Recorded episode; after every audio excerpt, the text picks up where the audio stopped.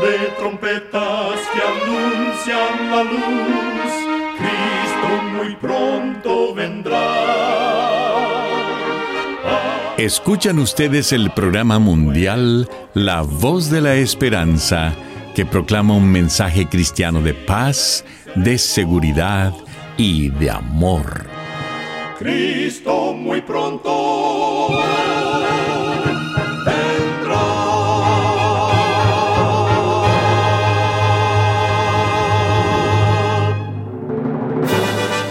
Les extendemos un cariñoso saludo de parte de todo el equipo de La Voz de la Esperanza. Es un placer poder saludarles desde nuestros estudios en Los Ángeles, California. Hoy tenemos un programa lleno de bendiciones para usted que con mucho cariño y con la ayuda de Dios hemos preparado. En nuestra página de internet podrá escuchar y descargar este programa completamente gratis. Solo entre a www.lavoz.org.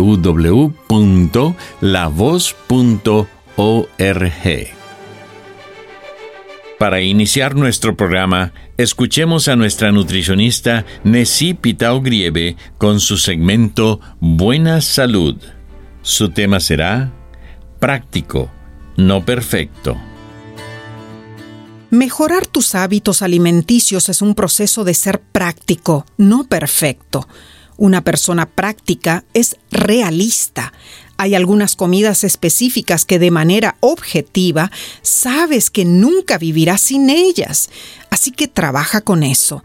Mantén ese alimento solo una vez a la semana o una vez al mes en lugar de decir que nunca más lo comerás. Una persona práctica es decidida se plantea metas muy claras y va tras ellas. ¿Te encantan las comidas fritas? Si eres práctico, te propones a comer más saludablemente y lo logras. Una persona práctica asume riesgos y sabe que va a cometer errores. ¿Comiste esas deliciosas galletitas dulces? No te desanimes. La próxima vez serás más fuerte para decir no. Aunque no seas perfecto, sé una persona práctica y lograrás más metas de las que te hayas propuesto, te lo aseguro.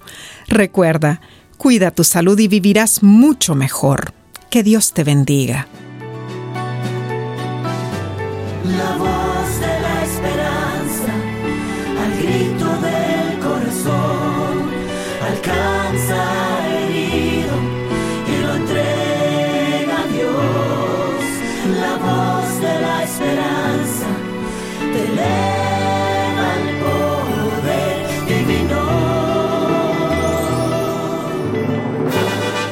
Y ahora con ustedes, la voz de la esperanza en labios del pastor Omar Grieve.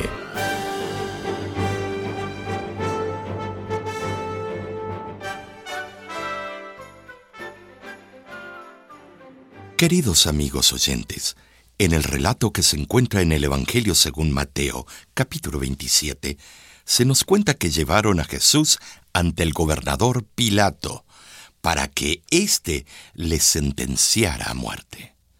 Pero Pilato, sabiendo que todo era conspiración en contra de Jesús, intentó disuadirlos. Les dio una alternativa para que los acusadores no insistieran en culparle. Pilato les ofreció un hombre homicida que les había hecho mucho daño a ellos mismos y a sus familiares. Se trataba de Barrabás pensó que ellos reconocerían y corregirían sus pensamientos y deseos de matar a Jesús, quien les había hecho tanto bien. Mas no resultó así.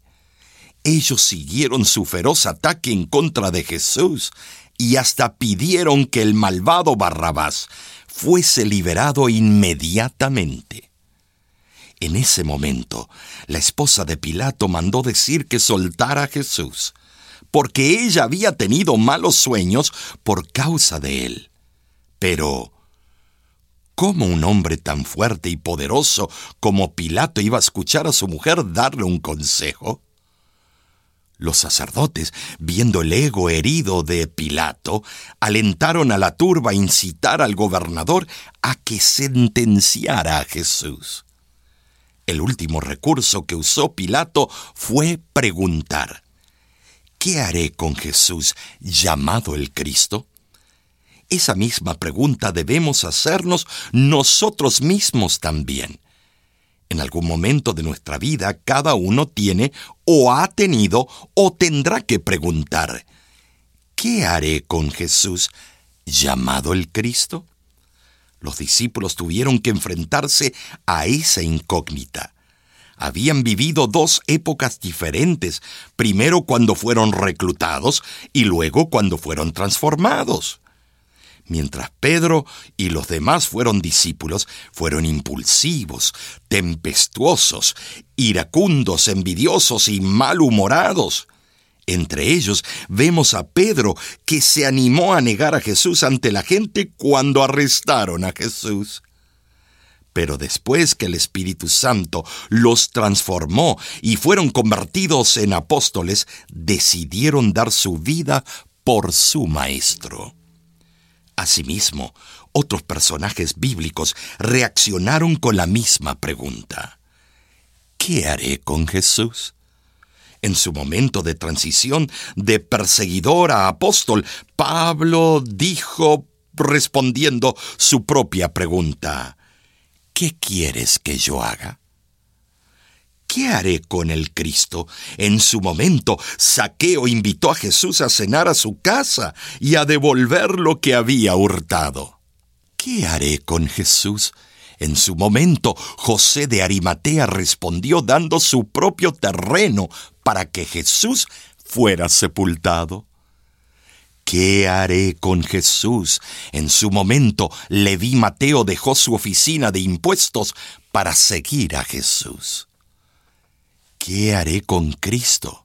En su momento, Lázaro y sus hermanas dieron un lugar confortable para que Jesús y sus discípulos descansaran. ¿Qué haré con Jesús? En su momento, María Magdalena respondió a Jesús lavando sus pies, ungiéndolo para su muerte. ¿Qué haré con Jesús? En su momento, los hijos de Zebedeo dejaron sus redes y el sustento de sus familias para seguir al Señor y dejar que los convirtiera en pescadores de hombres. En la vida, cada ser humano tiene su tiempo de confrontación con la justicia divina, o en otras palabras, con su encuentro con Jesús. En ese momento te toca decidir sobre ¿qué harás con Jesús llamado el Cristo? Y de acuerdo a esto, es que un día llegarás a un juicio en el que se te preguntará, ¿qué hiciste con Jesús? ¿Lo negaste? ¿Lo crucificaste? ¿Lo seguiste? ¿Lo ungiste? ¿Le lavaste sus pies? ¿Le trajiste oro, mirra o incienso? ¿Accediste y creíste en sus promesas? ¿Lo aceptaste como tu Salvador?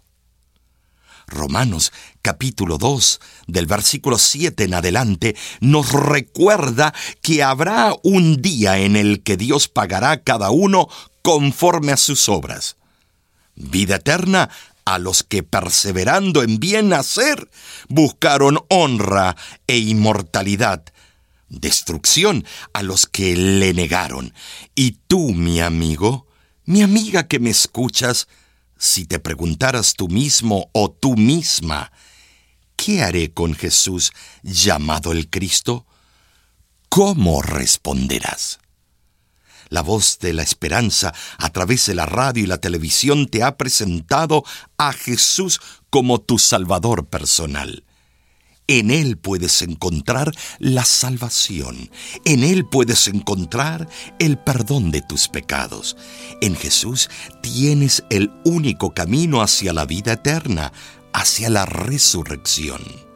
En Jesús tienes la única solución a todos tus problemas y es Jesús el único abogado que tienes ante el Padre, el único que te defenderá en el día final.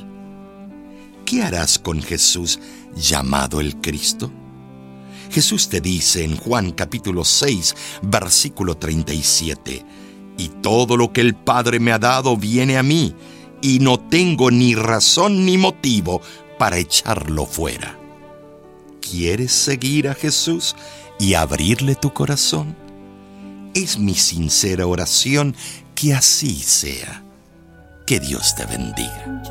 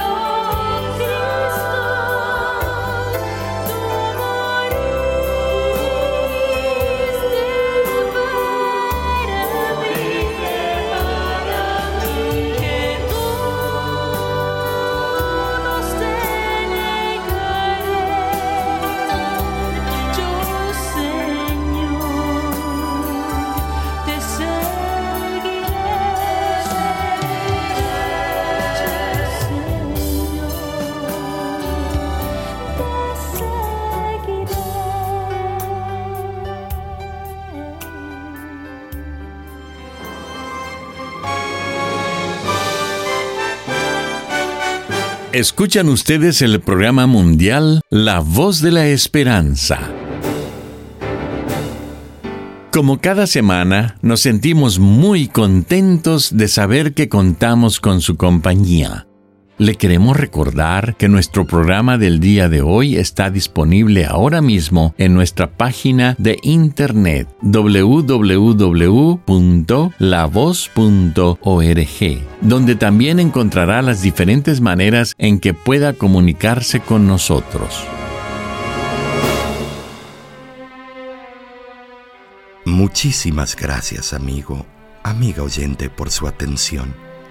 Dentro de una semana, por esta misma emisora y a la hora de hoy, volveremos con otro importante mensaje espiritual. Y ahora nos despedimos de nuestros oyentes diciendo a cada uno de ellos, Dios te bendiga y te guarde. Haga resplandecer Dios su rostro sobre ti y tenga de ti misericordia. Dios alce a ti su rostro y ponga en ti paz.